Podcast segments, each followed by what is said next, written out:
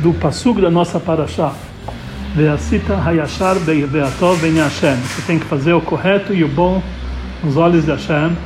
Aprendemos as leis do bar matzah. O que quer dizer bar matzah? Do vizinho que é vizinho de limite de campo. Quando o homem ele, mora, ele vende o seu campo para uma outra pessoa, o vizinho que faz limite com ele, ele tem, ele tem o direito que uh, tirar a pessoa, o comprador, quer dizer, comprar dele, pagar para o comprador o seu campo e adquirir para si.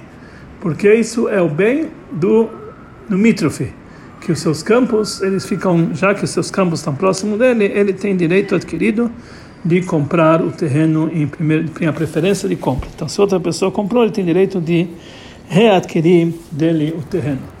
Essa lei de Bar Matzah, como é trazido na Gemara, e assim o Rambam ele traz nos seus livros e outros e outros legisladores é que quando um comprador ele compra um campo e mandam embora, quer dizer, recompram do dono do, do comprador pelo fato de a cita e a chave atual que você tem que fazer o correto e o bom, e esse é o correto e o bom.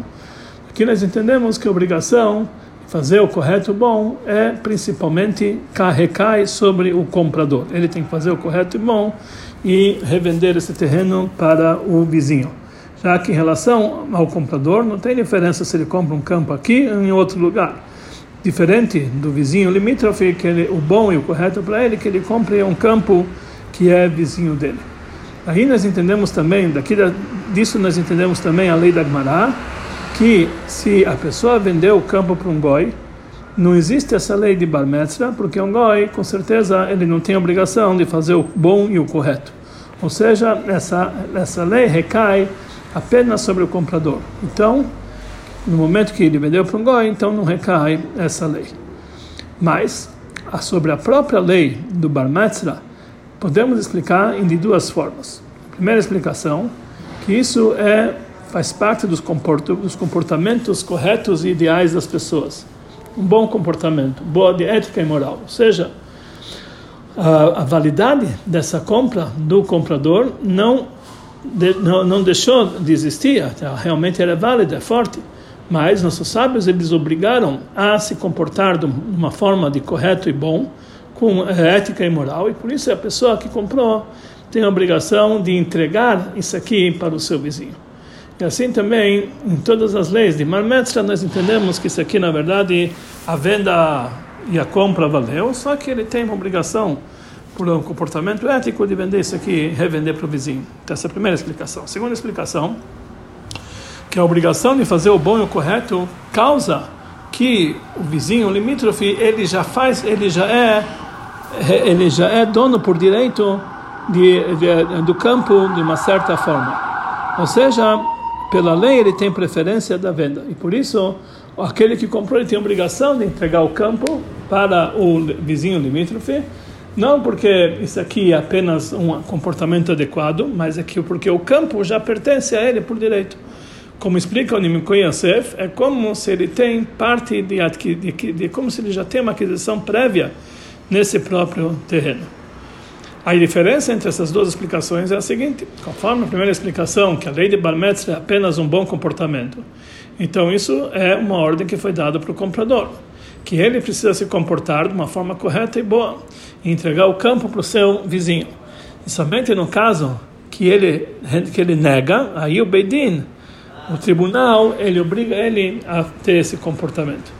Mas, conforme a segunda explicação, que isso é apenas uma lei em relação, que isso já, isso já é uma lei em relação à compra da, da do terreno, a aquisição do terreno.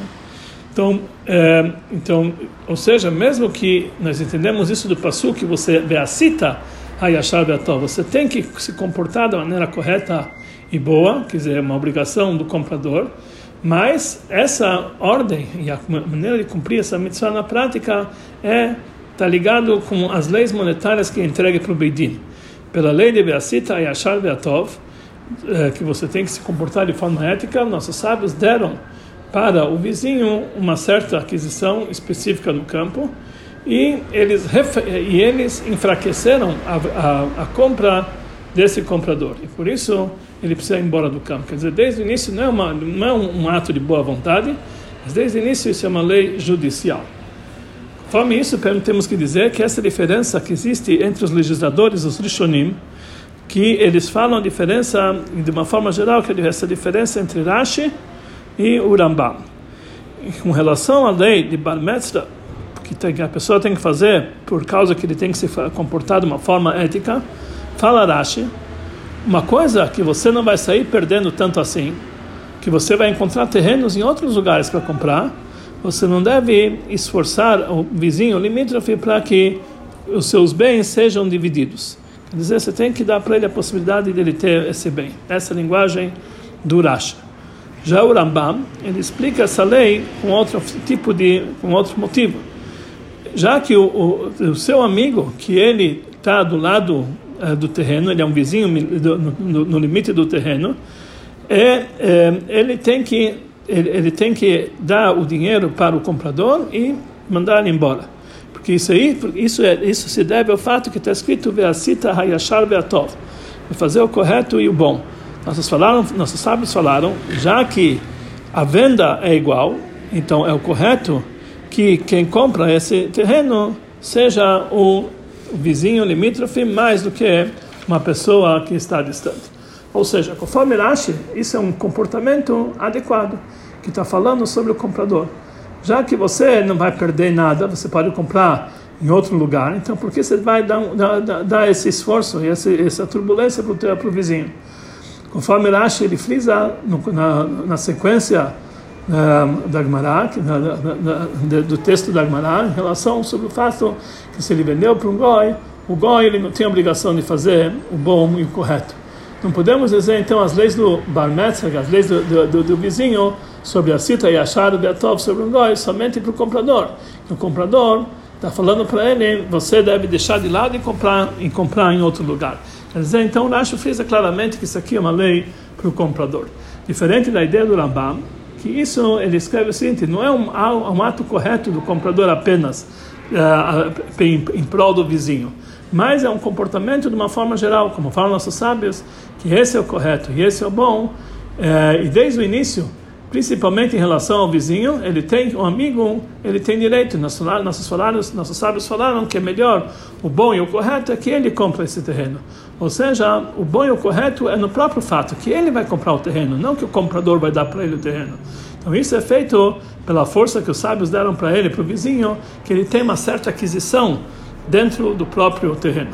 Conforme isso nós entendemos porque que o Rambam em relação às leis que ele vendeu para um goi, ele fala o seguinte: aquele que vende para um goi, ele deve ser excomungado até que ele receba sobre si toda, uh, todo o prejuízo que o goi vai, vai causar pelo, pelo vizinho.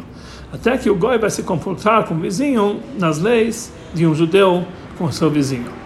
Então, o Rashi aqui, o Rambam, desculpe, o Rambam, ele omite o motivo que está escrito na, na que um goi não tem obrigação de fazer o bom e o correto.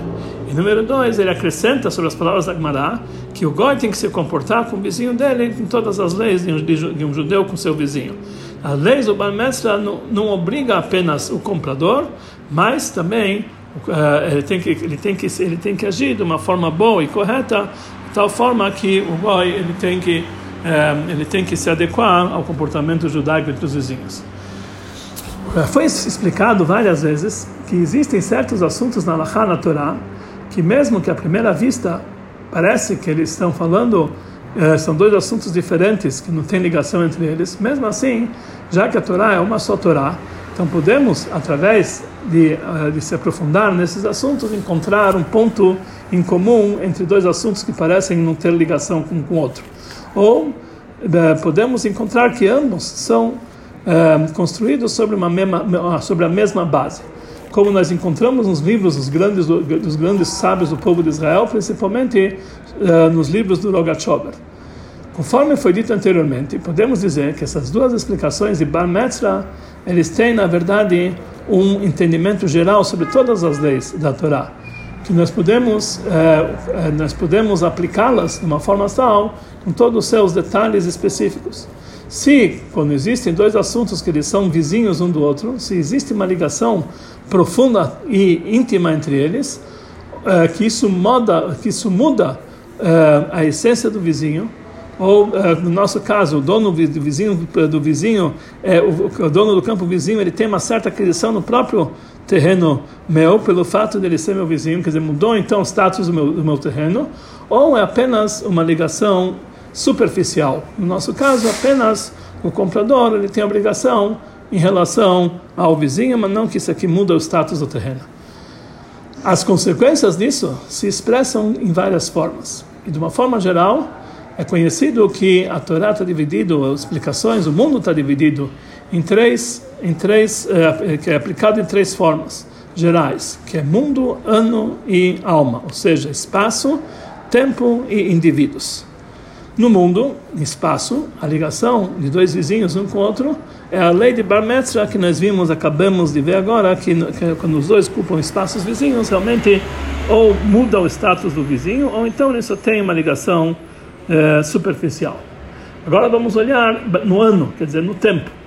Que também em tempo existe o assunto de vizinhos.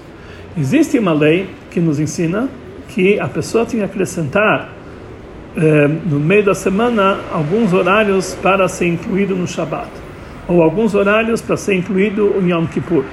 Conforme todas as ideias, a obrigação de acrescentar horários para Yom Kippur é, é, é da Torá. Em Shabbat e Yom Tov existem ideias diferentes, se é da Torá ou por ordem rabínica. Mas ambos, em todas essas épocas, têm a obrigação de acrescentar antes e depois um tempo que ainda não é Shabbat, não é Yom Tov, para a santificação do Shabbat e Yom Tov. E uh, existe o assunto de vizinho no, no, tempo de antes de Shabbat e depois do Shabbat. Podemos explicar esse acréscimo que antes do Shabbat e depois do Shabbat, o vizinho de duas formas. Primeira forma, a vizinhança é, faz algo profundo, ou seja, o tempo antes e depois do Shabat muda por causa da vizinhança do Shabat e ele recebe sobre si a santidade do Shabat, ou seja, algumas horas, alguns minutos antes do Shabat, alguns minutos depois do Shabat são considerados também Shabat por causa da vizinhança. E número dois, o próprio tempo não é santificado na santidade do Shabat, mas por ser vizinho do Shabat, cai sobre o homem a obrigação de se preparar para Shabat nesse horário. Conforme isso, nós podemos dizer que a explicação que é dessa, dessa diferença existe uma, uma, uma, discussão entre os legisladores. Se nesse prazo que eu acrescento para, para o Shabat, antes do Shabat, se eu posso cumprir nesse prazo a mitzvah do Kiddush, ou outras mitzvot parecidas com essa. Conforme a ideia que esse horário de acréscimo pode se cumprir a mitzvah do Kiddush e comer, e comer uma refeição do Shabat e demais mitzvot, é porque conforme a ideia dele, esse, com a ideia deles, esse prazo de acréscimo se santifica na santidade de Shabbat Yom Tov. Então, da mesma forma, Shabbat Yom Tov tem que fazer kiddush, comer uma refeição, eu posso cumprir isso nesse prazo que eu antecipo. Mesmo assim, conforme, mesmo conforme essas ideias, na, na, na festa de Chag Pesach, é proibido fazer kiddush e cumprir a mitzvah de comer o Korban Pesach nesse prazo de acréscimo. Porque essas mitzvot dependem da essência da noite e a vizinhança não pode mudar uh, o fato que, que, que, ainda é dia, ainda não é considerado noite. Ou seja, em relação àquelas mitzvot que têm que ser feitas de noite, com certeza não pode ser feito no acréscimo do Shabbat. Por outro lado, conforme as ideias que esse acréscimo é somente em relação ao homem que não pode trabalhar, então isso é que conforme a ideia deles, esse acréscimo está ligado com, a, com o horário de Shabbat apenas de uma forma superficial. Ou seja, isso não faz parte do Shabbat ativamente.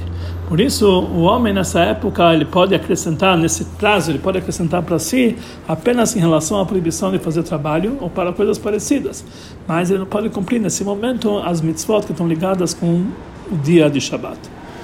Isso em relação ao tempo. Agora em relação ao indivíduo. Nós encontramos no final do Tratado de Sukkah, que está escrito na Mishnah, que os sábios eles multaram o grupo de Koanim de Bilgá, que na verdade os Kohanim estavam divididos em 20 grupos, chamados 24 Mishmarot, 24 Mishmarot, que uma delas era Bilgá.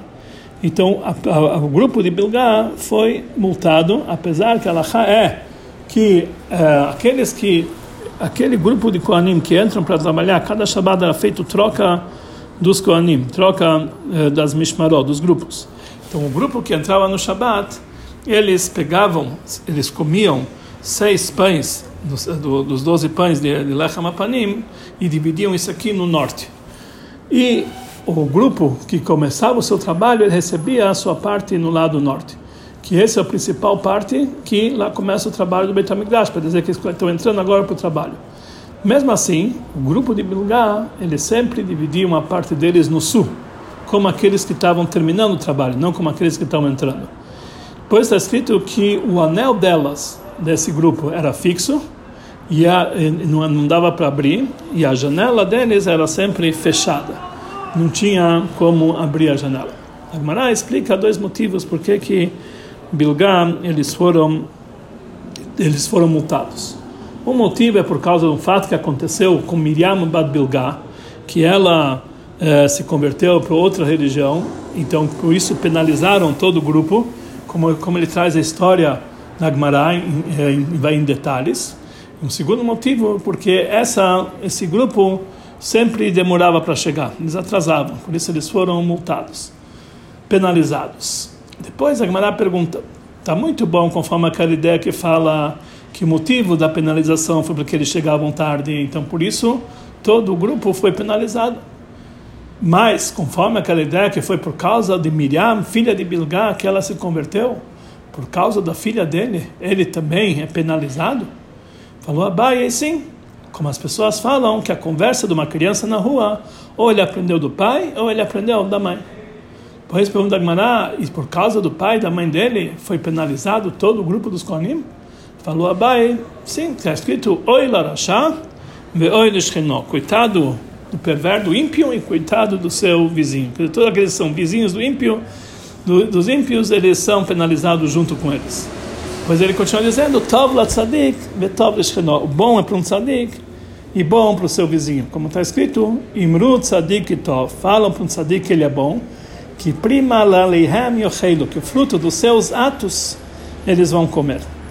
Daqui que Agmará ela está tá discutindo o, é, o, primeiro motivo que foi por causa de, do que aconteceu com, com Miriam Bad Milha, nós vemos que esse é o principal motivo, já que esse foi o primeiro motivo e depois é discutido por Agmará. Por que, que todo o grupo foi penalizado?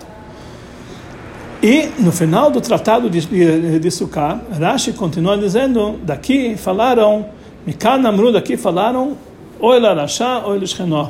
Coitado do ímpio, coitado do seu vizinho. Automaticamente, nós entendemos que é bom para o tzadik, e bom para o, seu vizinho, porque demidah tová merubá, que uma boa, um, um bom comportamento, ele é mais forte do que um comportamento negativo. Então, para que que Rashi precisava trazer essa final na sua, na, esse final, essa conclusão na sua explicação, que Tobla Sadig e Tobla Shrenó, porque ele precisa, Rashi precisou trazer esse motivo, que uma boa é um bom comportamento, ele é mais forte e mais poderoso. Daqui nós entendemos que no texto do Rashi da Gemara não constavam a prova desse passuk, Amrul Shkanó, porque se já tivesse a prova do passuk, ele não precisava trazer a lógica dele, porque é bom para um tzadik e bom para o seu vizinho. É, e realmente, se nós vamos olhar em muitos, em muitas, é, em muitos textos de Gemara, muitas versões, não conta, não consta esse, esse no final. Então temos que entender o motivo. Qual a diferença da prova do Sentipédia? Aí você aprende, aprende a prova do Passuk, ou da regra que me dá Tuvá Merubá, que um comportamento positivo sempre é mais forte. Para entender isso aqui, precisamos entender inicialmente o que, que significa que o anel dela era fixo e a, e a, e a janela fechada. Então tem duas explicações. Rashi explica o que quer dizer que o anel desse grupo era fixo. A intenção é os anéis que tinha no, eh, na Azará, no, no, terraço do templo, no lugar onde se fazia, no Beit Hamid Bechaim, onde se fazia o abate do animal. Então lá tinha anéis no, no chão e esses anéis eles abriam para um lado e ele levantava ele para cima, colocava o pescoço do animal lá dentro e depois ele voltava para baixo e fechava esse anel. E dessa forma o animal ficava imobilizado para fazer a shkita. Então, o anel de Bilgá, ele era fixo, ou seja, não tinha como abrir. Então, ele tinha obrigação de usar um outro anel, porque o dele estava estava chumbado, não tinha como abrir. Isso foi foi a penalização deles que eles não podiam usar, usar seu próprio anel, tinham que usar de vizinhos.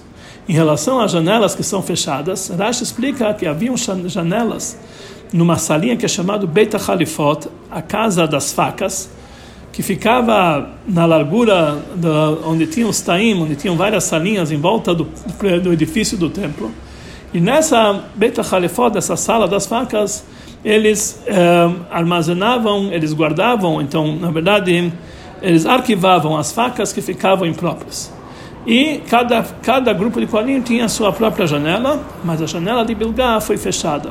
Ou seja, tanto o anel, tanto a janela, está falando que são, eram necessários para ashkita, o abate do corban, o anel para mobilizar o animal, e a, e a, e a, sala onde, e, a, e as janelas onde eles colocavam a faca do abate.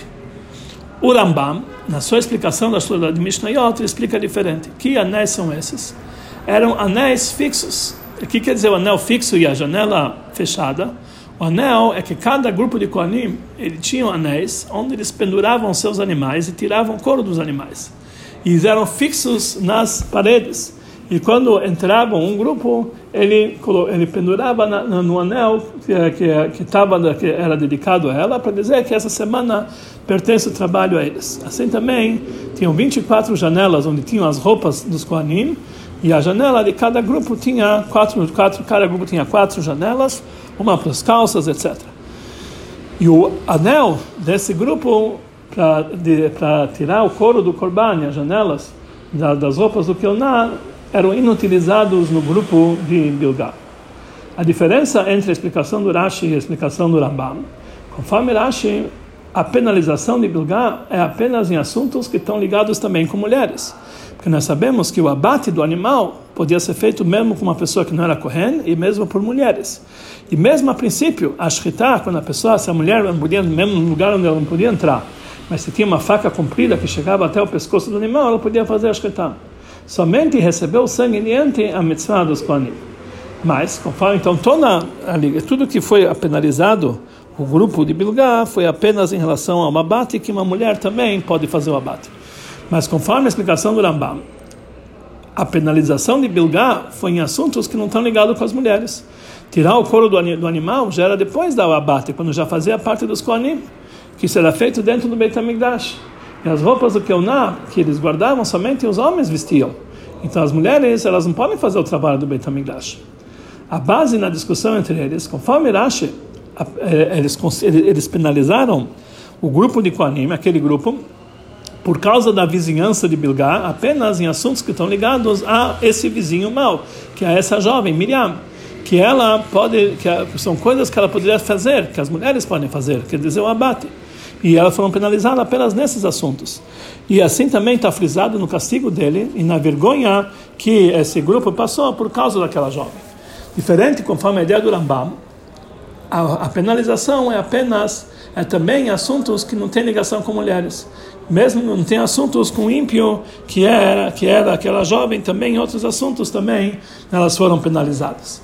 E essa ligação do, uh, do entendimento geral sobre o conceito de vizinhança. Se a vizinhança causa uma ligação íntima e essencial e faz uma mudança um para o outro, de tal forma que isso fica que um que o, que o vizinho adquire as características do outro vizinho, ou se a ligação é apenas de uma forma superficial. Cada uma desses, cada um deles, o Rambam e o Rashi, eles foram conforme a sua ideia. Conforme a ideia de Rashi, a vizinhança é apenas uma ligação exterior superficial e ela não influencia a essência do vizinho como falamos anteriormente, em relação ao campo de Bar Matzah, que é apenas uma obrigação do comprador por, eh, por bondade. E por isso ele escreve na sua ideia, na sua ideia de uma forma geral, é, para explicar as coisas simples do passo que, que, que, que, o entendimento disso quer dizer que nós que nós devemos penalizar toda a todo o grupo apenas num, é, numa penalização que está ligado exato especificamente com o ato daquele que é ímpio, apenas com aquilo que ele está ligado com seu ato. Aqui Rashi empreende que também o castigo e a vergonha que eles passaram por causa dessa vizinhança é apenas em relação a Shritá, que o abate, que isso tem uma ligação com o próprio perverso ímpio, que é aquela mulher. Porque isso foi uma consequência do ato deles, e não apenas, não tem que mudou a sua essência. Diferente a ideia do Rambam, que a vizinhança causa uma ligação essencial. No nosso caso, Quando nós falamos, coitado do seu vizinho, a intenção não é apenas de super, algo superficial, um, é, o castigo do vizinho que é, que é levado para o outro, mas também em relação ao própria, o próprio comportamento negativo do vizinho influencia a essência do outro vizinho. Temos que dizer que por isso ele opina conforme a ideia dele, uh, o Rama opina conforme a ideia dele, nas leis de comportamento que é o, o, o, costume da criação, da criação de cada homem, da natureza de cada homem, é ser atraído nos seus, nas suas, nos seus pensamentos, nos seus atos, pelos seus inimigos, pelos seus amigos e pelos seus, eh, pelos seus vizinhos. Ou seja, ele explica lá como realmente o comportamento de um pode influenciar o comportamento do outro. Aqui nós entendemos que também o castigo e, a, e o desprezo não são limitados apenas a apenas assuntos que o ímpio lhe causa, ou seja, o trabalho dele. Porque o castigo está ligado com a própria essência do vizinho que ele mudou, ele passou também a receber um comportamento negativo por causa do outro. Aqui nós vamos entender também a diferença que existe, por que tov la tzadik e tov por que é bom para um tzadik e bom para o seu vizinho. Se nós aprendemos isso aqui da prova que tem um que imlu tzadik e tov, ou nós aprendemos do fato, numa lógica que eh, uma boa, uma, uma boa um bom comportamento é, é melhor do que o outro, como vimos anteriormente. A prova do Pasuk, Mnut Tzadik Tov, que Primalalehem Yocheilu, fala para o Tzadik que ele é bom, que o fruto dos seus atos vão comer, é simplesmente, já que o Pasuk começa no singular, fale para o Tzadik que ele é bom, e ele termina no plural, que o, ato do, que o fruto dos seus atos, do Tzadik, então pode ser, começa no singular, termina no plural, mas aqui ele está dizendo, a Igmará intenciona dizer como uma prova daquilo que nós aprendemos no, no já que, por causa da sua vizinhança, não somente que os vizinhos recebem as, as consequências, a recompensa do ato do tzadik, mas mais que isso, o fruto dos seus atos eles vão comer. É, os seus atos no plural, que eles próprios são o ato do tzadik é considerado os seus atos também, porque eles através da sua vizinhança eles receberam a, eh, receberam a influência do tzadik. E por isso quer dizer, im do tzadik tov, falam para o tzadik, por causa do tzadik, pelo, pelo bom do tzadik, pelo louvor do tzadik, já com esse assunto, isso causa que o vizinho, os, os, os seus atos vão comer, já que eles são vizinhos do tzadik, eles aprenderam dele e eles passaram a ser, está no nível deles. E por isso eles merecem a recompensa. Aqui nós entendemos, conforme a explicação, nós entendemos então, conforme a explicação de Rashi, que a vizinhança não muda a essência do vizinho, mas apenas uma ligação superficial. Então não podemos trazer prova desse que Desse que parece que o vizinho também virou tzadik. Por isso Rashi ele traz uma prova para isso que é bom para o tzadik, é bom para o seu vizinho, da regra que me dá tová merubá, que uma boa, um bom comportamento é sempre é sempre melhor. Ou seja, se do lado negativo nós vemos que uh, a vizinhança superficial no Rashá isso causa coisas negativas para o vizinho, consequências negativas, muito mais, que a vizinhança de um tzadik vai causar para ele coisas positivas, tov la tzadik, vetov lishchenó. Mas ainda não está muito claro. Porque, conforme Rashi, precisa falar o detalhe que um comportamento positivo é maior do que o negativo. Mesmo que fossem o, o positivo fosse igual ao negativo, que está ao contrário dela, também poderíamos conseguir a conclusão, se olha Rashá, olha Shechinó, coitado do Rashá, coitado do seu vizinho, também é bom para o tzadik, é bom para o seu vizinho. Precisa ser, por que precisa ser, o lado positivo precisa ser maior, mais poderoso? A explicação é a seguinte, a penalização é, do grupo de Bilhá, de Bilgá, não, na verdade, não trouxe é, prejuízos íntimos na sua essência do grupo, apenas em assuntos superficiais não foi proibido para eles trabalhar no Beit HaMikdash, mas apenas foram penalizados com vergonha e desprezo em certos detalhes do seu trabalho. Isso em acordo ao assunto que Oil Rasha, Oil Ishkenó, coitado do Rasha, coitado do seu vizinho, de uma forma geral. Que o assunto de uma desgraça e um castigo para o povo de Israel de uma forma geral é apenas uma forma superficial e não no íntimo. Como falaram nossos sábios sobre o pecado, sobre o castigo, difícil do, eh, do fato que mesmo quando a pessoa é castigada no, nível mais elevado, está escrito que nesse mundo você vai ser castigado, mas no mundo, no mundo vindouro você não vai ser castigado, porque a penalização pegou apenas no lado superficial. E existe, isso é de acordo com a regra, que o mal que existe no judeu é apenas superficial, e é secundário em relação à sua existência. E por isso o castigo é apenas superficial e temporário. Por outro lado, no bom do tzadik, bom para o seu vizinho, a transmissão do bom chega através da eh, vizinhança com tzadik. E isso muda a essência do outro, isso faz uma mudança eh, eterna e eh, algo que, que isso influencia, influencia, o íntimo do Yehudi. É algo que não é apenas passageiro, é algo que fica para sempre. Por outro lado, então isso realmente é o isso, isso é um assunto de Tov Tzadik, é muito mais forte que Oil Rasha. Por isso nós entendemos que não basta apenas dizer que Tov Tzadik e Tov Lishchenó é no mesmo nível do contrário, Oil Rasha e Oil Lishchenó. Porque, como falamos anteriormente, através da vizinhança superficial do Rasha, também a influência é apenas superficial. Mas a vizinhança de um tzadik mesmo uma ligação superficial apenas, isso influencia o tzadik sobre os Eudim, que são seus vizinhos, de uma forma íntima e na sua essência. Isso traz para eles um bom íntimo na sua essência.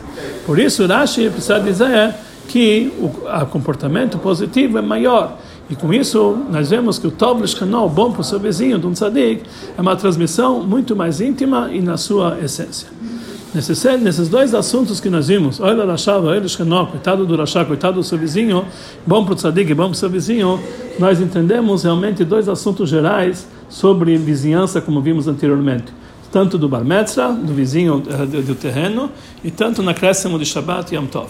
O entendimento de Oila Rashá, Oila Shkenó no trabalho do homem é a expressão Oi, é uma expressão de sofrimento como nós vemos na natureza do ser humano, que um homem que se encontra em sofrimento muito profundo, ele se expressa gritando oi. O sofrimento dos pecados, o trabalho, o trabalho de chuva causa através disso, desse grito de oi, isso faz que ele anula o mal dele totalmente. E esses são os dois assuntos, oi larachá, que é a quebra do mal, ou seja, através do trabalho de surmerá, afastar-se do, afastar do mal, afastar-se do mal na alma do homem, significa a amargura e a seriedade uh, que ele tem por, por, pelo caso dos, do caso da chuva. Diferente de Tov Tzadik, é o trabalho de faça o bem, faça dov, na, na alma do homem é o assunto de alegria. Quando o Yehudi, ele trabalha consigo mesmo, ele chega com esses dois, nesses dois sentidos, de fazer o bom, se afastar do mal. Então isso cai que, oi Leshkenó, coitado do seu vizinho, ele quebra o mal totalmente, ele se afasta do mal também no vizinho. Quer dizer, também um vizinho é influenciado que ele vai se afastar do mal. Quando a pessoa faz uh, Tov Tzadik, ele chega automaticamente Tov Leshkenó, o Asetov, faça o bom, isso também atinge o seu vizinho. E no mundo, de uma forma geral, esses são os dois assuntos de Bar Metzra, o vizinho limítrofe, e do acréscimo de Shabbat Yom Tov. As leis do Bar Metzra simplesmente obrigam o homem a se comportar o contrário dessa natureza. Entregar um campo que já foi comprado para ele e não causar prejuízo ou um esforço a mais para o seu vizinho. E esse é o trabalho de Surmerá, afaste-se do mal. Assim também em relação ao Bar Metzra, de uma forma geral, que aqui não estamos falando apenas em assunto de santidade e mitzvah, mas estamos falando do campo e coisas parecidas que são assuntos assuntos mundanos. Que aí nós temos que se preocupar que o principal seja a surmerá, se afaste-se do mal. Por outro lado, no acréscimo de Shabbat Yom Tov, está falando aqui sobre faça o bem, acrescentar em assuntos de Shabbat Yom Tov, acrescentar um bom e santidade no mundo. Conforme foi dito anteriormente, a explicação, segundo a explicação de Oil Rasha e Oil nós vamos entender o que, que fala o Megalé Mukot, que é Lul, as iniciais de Oil Rasha e Oil que a princípio podemos perguntar, o mês de Elul é um mês de piedade, mês de perdão. E qual a ligação que existe entre ele e o fato de Oila Rasha e Oila Shchenó? Parece uma frase que fala sobre assuntos negativos. Mas, conforme foi dito anteriormente, que Oila Rasha significa quebrar o mal através de chuva, isso está ligado com o mês de Elul, chuva do mês de Elul. Oila Shchenó, coitado do vizinho, isso significa que ele, que ele influencia e quebra o mal também. O mês de Elul influencia também sobre o vizinho que é próximo dele, que é o mês de Av. A explicação para isso é o seguinte: está escrito no Zohar que os meses estão ligados com Yaakov Avino, são Nissan, Yar e Sivan, os meses de santidade. Conforme isso, também Esau precisava receber três meses. E mais ele recebeu apenas dois, que é Tamuz e Av. Mas o outro, que é ele não encontrou e ele perdeu ele. Porque Elul não, é, não pertence mais a ele. O mês próprio de Av, ele só tem nove dias que pertence a Esav, e não mais do que isso. Aqui nós entendemos que existe uma diferença entre o mês de Av, uh, a partir até Tisha e depois de Tisha e entre o mês de Elul. Foi, foi como falamos antes, olha Rashá, coitado do Rashá, está falando sobre o próprio mês de Elul. Nós, nós quebramos no mês de Elul e nós subjugamos o mal do Rashá, do ímpio totalmente. Então, nós não deixamos o mal se pegar, se apegar nesse tempo. Mesmo que esse esse eh, esse tempo eh, precisava estar ligado com a força do mal, mesmo assim, nós conseguimos quebrar o mal desse mês e transformar ele no mês de Rachamim e Slichot. Isso através desse trabalho, coitado do seu vizinho. Nós influenciamos também, quebramos o mal que é, através do trabalho do mês de Elul, do, do mês que está próximo dele, que é o vizinho dele, que é o mês de Av, a partir de Tisha em diante, ele perdeu esse mês, ele não vai conseguir encontrar esse mês também. E por isso está escrito no Korban Etanel, que isso que está escrito sobre o mês de Av, que aquele que tem um, que tem um julgamento na justiça com Goi, ele deve evitar fazer isso aqui no mês de Av. A intenção é apenas para os nove primeiros dias até Tisha B'Av. Mas o objetivo da quebra, da quebra, do mal é chegar através dele e acrescentar o fazer o bom, uma forma de revelar a luz. E esse é o objetivo de quebrar o mal do mês de Av, que através disso nós trazemos acréscimo de luz, que é isso é Menachemav, o consolo de Av, que depois que nós quebramos o mal, Oila Rashá, coitado do Rashá, em cada um dos nove dias, então Av próprio ele fica sendo Menachem, o consolador, de tal forma que é o consolo que ele vem duplamente, Nachamu, Nachamu, Ami. Até que chegamos ao consolo duplo de Anochi, Anochi, Hu Menachemche. Depois de tudo isso aqui, nós chegamos no mês de Elul, o mês da piedade. Nós transmitimos para o mundo os três atributos de piedade que está acima do, desencadamento dos mundos. Que isso é uma preparação para ativar o Hatimat Tová em Rosh Hashanah, que somos, vão ser escritos e carimbados em Rosh Hashanah, que cada um vai ser escrito, carimbados imediatamente nos livros de tzadikim, nos tzadikim completos.